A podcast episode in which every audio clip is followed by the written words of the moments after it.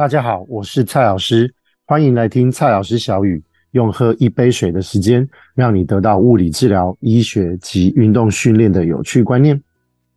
运动越酸越有效？那就让我们来谈谈运动后酸痛的成因。运动后酸痛又称为迟发性的酸痛 （DOMS），DOMS。这一个痛感通常在运动后十二到二十四小时发生。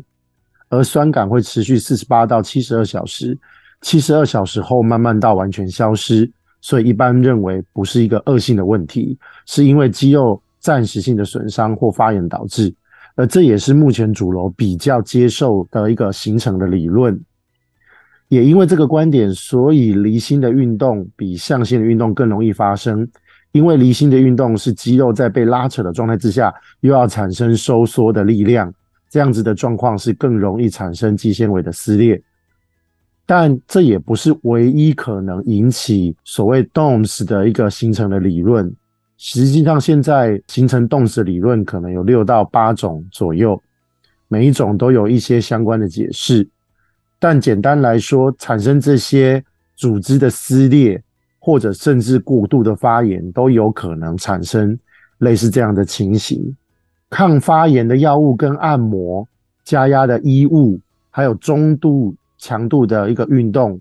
跟贴扎，都其实可以帮忙减少冻死的发生。而冰敷、伸展、超音波跟电疗可能就比较无效。不过也还是有一些零星的研究认为，冷热敷如果能够在运动后一个小时内进行，还是有机会可以减少冻死的发生。不过，至少我们应该有一个观点，就是完全不动或者避免运动，不是一个好的避免冻死的方法，反而有可能让酸痛或紧绷感更加重。但如果这个酸痛疼痛感呢，越来越严重，或者它是一种严重的刺痛，或者轻压就会痛，肿胀淤青，或者是明显有僵硬感，可能就不是单纯的 DOMS，而是产生的肌肉或结缔组织的伤害了。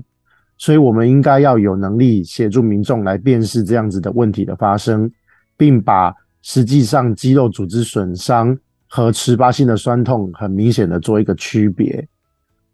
那另外也要特别跟大家提的一件事情，就是很多人认为过去的二十年左右的研究已经不支持乳酸是 DOMS 形成的主要原因之一，但也有一些学者在近期的研究里面认为。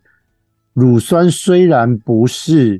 造成局部 DOMS 发生的可能，但它却有可能造成我们的中枢对于疼痛的感觉更增加敏感，引起神经的发炎，并且产生更多发炎的物质，进而次发性的造成 DOMS。所以 DOMS 这样子的问题，乳酸不一定就不是成因，值得我们继续。追踪跟关注更多新的研究的出现。以上就是跟大家分享十八性酸痛 DOMS 运动后酸痛的成因，希望对大家在 DOMS 这个议题上更有帮助。